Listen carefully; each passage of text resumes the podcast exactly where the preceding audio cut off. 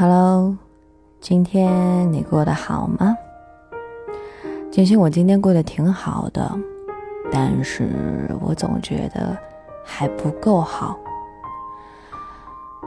有的时候我总想，是不是可以通过自己的努力，让每一天都能够变得更好一点？其实真的是可以的。哎，我其实一直都觉得自己还算是一个比较励志的人呢。比如说我在上一站的时候，不就跟你们说了吗？我算是做销售的吧，然后呢，我要做出业绩来。虽然我刚刚进这个公司，但是我也不想被人给看扁了，更不想被自己给看扁了。嗯，前几天的时候呢，我还在陆陆续续的接一些小单。还是做到一点生意的，但是今天完全没有生意啊。反正我觉得不是特别开心。然后呢，我就一直在想，我到底应该怎么做才可以接到单子？我不是那种就是整天坐在办公室里面做销售，然后只混个底薪的人。如果我要做的话，我会努力想方设法的把这件事情给做好。会尝试各种不同的方法，如果这个方法不行，好，那我再换一个。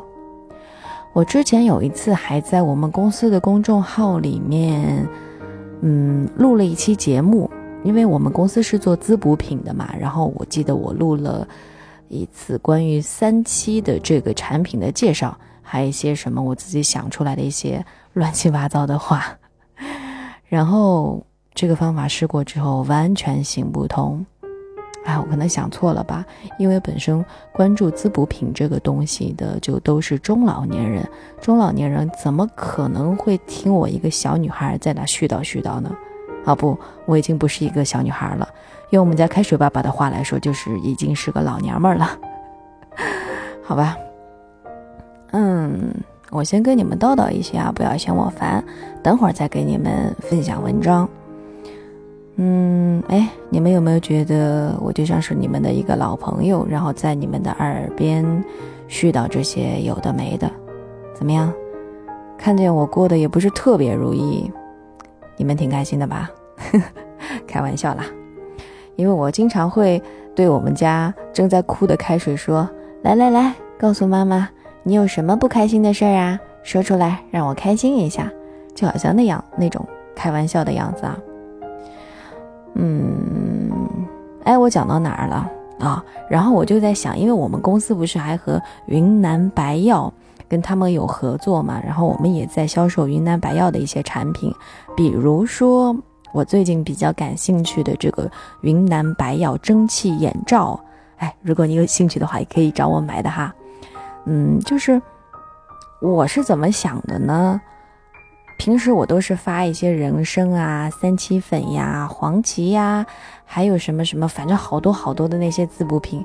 但是我突然之间这两天就特别想做这个云南白药蒸汽眼罩，因为它首先年轻人用它的话呢，眼可以缓解眼部疲劳，像什么黑眼圈啊、眼部的一些细纹啊什么的都是可以淡化的。关键是它敷到眼睛上的时候特别特别的舒服，哎，反正就是对眼睛很好啦。还有一个呢，就是小孩子，现在的小学生啊、初中生啊、高中生啊，每天因为学习用眼过度嘛，然后好多都是近视眼了。那用这个蒸汽眼罩呢，也可以缓解眼部疲劳，同时还有辅助治疗近视的一个作用，还是蛮有效果的。所以我在想，如果我整天坐在办公室里面做着公众号，然后发着朋友圈，如果这样子并不能够给我带来。生意的话，那么我为什么不能走出办公室呢？因为我刚好每天上下班的路上啊，会经过一所学校，我们这里的外国语学校，初中吧，好像是。然后呢，每天我下班的那个点儿啊，那个马路上啊，就停了一大堆的车，就那个路边上，还有很多家长在门口等自己的孩子。所以我就在想，我是不是可以，嗯，对，没错，推销。我想。我不是说去发什么小广告什么的，我觉得这个比较影响市容。那我是不是可以走到那些家长当中去，去跟他们聊一聊，说一说我们这个云南白药的蒸汽眼罩对他们的孩子的眼睛可能是有一定性的帮助的？可以问他们要不要试试看，买个一盒，或者说怎么样，或者加个微信什么的。嗯，我现在只是在这样想啦，哎，可是突然之间又觉得脸皮比较薄哎。但是我又一想，哎，其实这有什么呀？就好像，嗯，我在很多很多站以前的时候就说过。就好像那个什么，上课上着上着课，老师点名叫我起来回答问题，哎，我可能一时走神，我没听到老师说什么，然后这个问题我回答不上来，结果我就被罚站了，我就一个人一直站在那低着头，我感觉特别尴尬。但其实，在其他人眼里，就会觉得也没什么嘛，对不对？但是呢，当下自己心里肯定是不好受，很尴尬。所以呢，我在想，那我去到那些家长当中去跟他们推销这个产品的时候。可能只有尴尬的，觉得面子上过不去的，也就只有我一个人而已。那其他人就会把我当成一个很普通的推销员，是吧？哎，其实说实话，大家应该都很反感推销的吧？我个人也挺反感的。只要有人来跟我推销什么东西，我基本上不会听人家讲，我都会说：“哎，不好意思，我不需要，不好意思啊。”哎，所以我在想，这个办法到底行不行得通呢？算了，不管行不行得通，我都应该去试一下，对不对？如果不行，那我就再换别的办法。谁让我是一个励志的姑娘呢？哦不，一个励志的老娘们儿。哇，不知不觉跟你们叨叨了六分多钟哎，我现在在录节目的话还来得及吗？我发现有的小伙伴真的很神奇，他就特别喜欢我这样跟他叨叨一些生活当中的事情。所以我觉得我一点都不是一个正儿八经的主播，这个主播太不正经了。其实我也蛮喜欢听有的小伙伴跟我絮叨他生活当中的一些事情的，特别是一些不开心的事情，然后我听完之后就会很开心。呵呵，开玩笑啦，哎，其实也是这样啦，就是嗯，当你觉得自己的生活本来就很糟糕的时候，哎，你发现。有另外一个人，他的生活其实比你还要糟糕，那你心里是不是有一点点小小的安慰？哎，我这个人是不是特别的狭隘呀？哎，没事，我也就这么说说啊。其实我不是这样的人。如果你们过得不开心，我会更不开心的。嗯，没错。好了，接下来跟你们分享这篇文章啦，来自于易心里。我想要的是拥抱，而你却跟我讲道理。哎呀，之前跟你们絮叨的时候，絮叨的太嗨了，太亢奋了，这会儿完全没有办法把心情给平复下来，好好的读文章，这可怎么办呢？我先听一段音乐，缓一缓啊。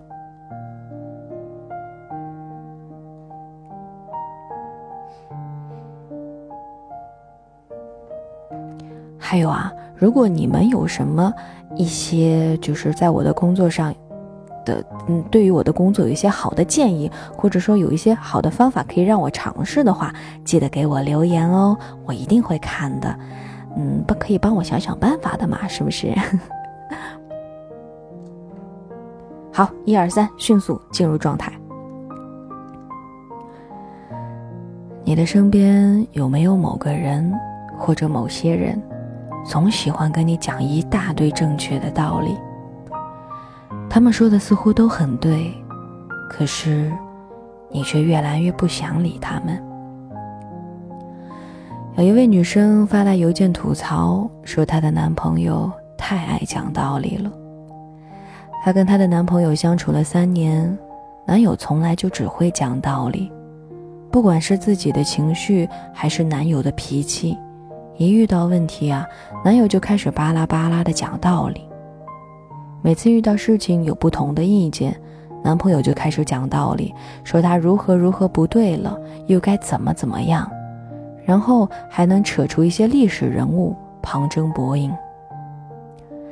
他说，有的时候自己只是一点小情绪，比如跟家里人发生了点矛盾，或者工作不顺心了，也就是抱怨几句，想要找个人安慰一下，哄哄抱抱。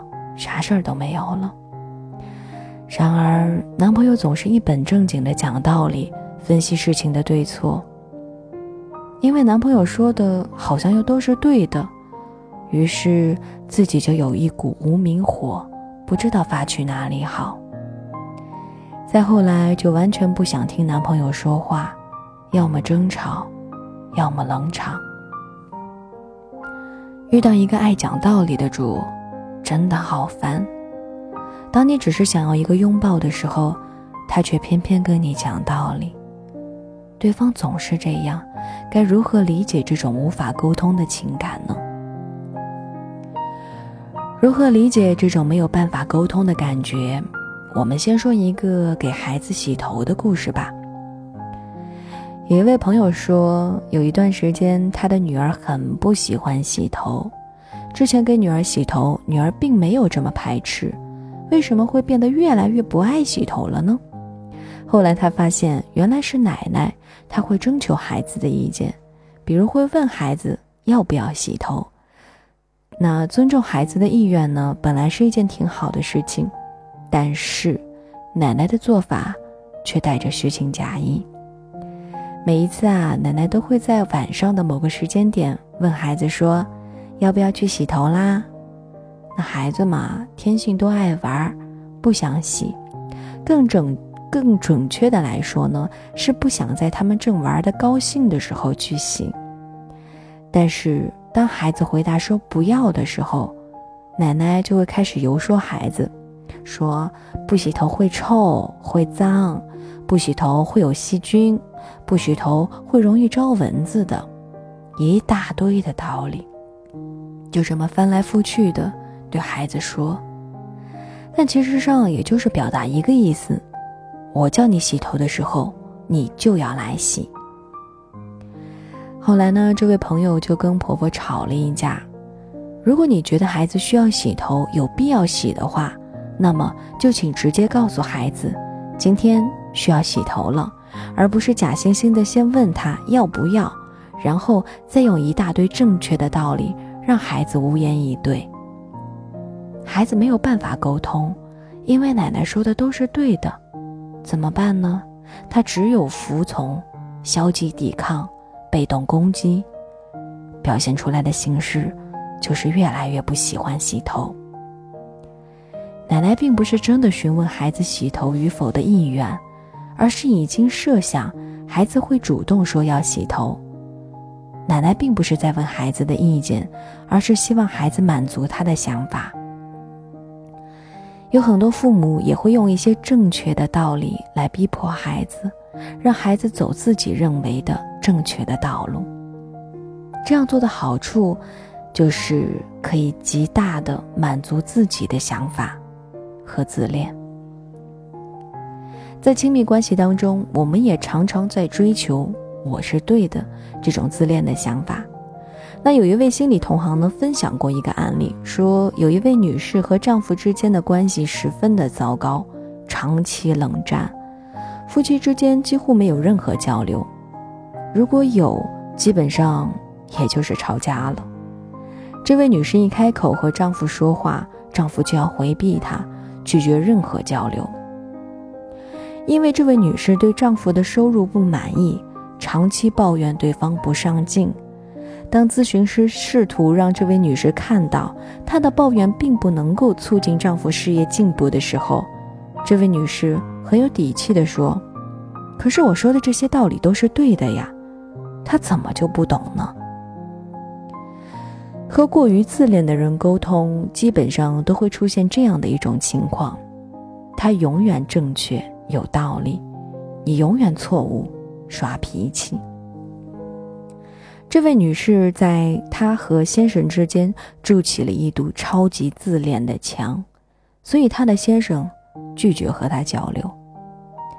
那位假惺惺的问孙女是否要洗头的奶奶，也是因为她的自恋，让孩子越来越不喜欢洗头。所以啊，那位太爱讲道理的。朋友的男朋友，他看不到女友的情绪，也害怕看到女友的情绪。他怕看到了搞不定，他怕看到了之后显得自己做的不够好，所以，他选择不看，他选择保护自己的自恋不受挫。所以他拿出了一大堆的道理来告诉对方哪里不好，该怎么做。那些总是说正确道理的人，其实是不自信的，他们会害怕自己出错，因为出错意味着自己不够好，这会让自恋深受打击。所以，他们需要用一些大道理来伪装自己的真实，增加自己在亲密关系中自信。这种，这是一种过度理智化的心理防御机制，可以防御因为自己出错不好而产生的羞耻和愤怒。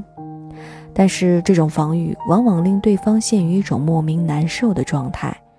就好像发来邮件的那位女生，常常会有一股无名的怒火，却无处可发，因为男朋友说的话太过正确了，以至于连反击的可能性都没有，不然又会被说成是耍性子、闹情绪。还有很多讲道理的父母，为了正确，却切断了跟孩子情感流动的道路。他们在用过度现实化、过度理智化来回避情感。只有正确、错误，只有事实分析，只有该怎么做、不该怎么做，这一切背后的情感都被忽略掉了。但是，当你越来越有道理，你和伴侣之间、和孩子之间的那堵墙也越来越厚。当你越来越正确的时候，可能你的亲密关系却越来越错误。人与人之间的交流更多的是情感，而并不是道理。如果你的父母或者伴侣常常和你讲正确的道理时，要知道，他们很有可能是在回避自己内心的情感。也许他们也害怕，害怕自己做的不好。害怕无法面对你的情绪。如果你也在亲密关系中常常追求正确的道理，不妨多问问自己：如果是自己错了，会怎么样呢？你害怕的是面对错误，还是害怕面对内心的羞耻和愤怒？总是讲道理的男友可能会逼出一个常闹情绪的女票。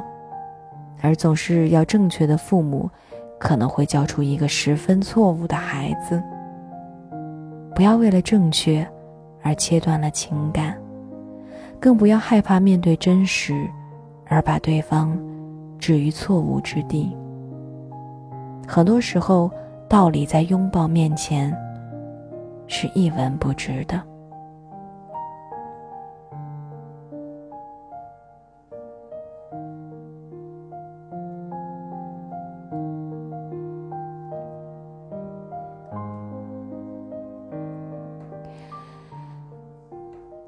有一首歌曲很想跟你们分享，但是我突然之间忘了这首歌我以前有没有跟你们分享过，好像有分享过诶，呃，但是因为是好像嘛，我也不确定，所以就再给你们分享一遍吧。是一首我听上去一听每次一听就会心情变得好起来的歌曲，来自爱索的《晚安喵》。早安。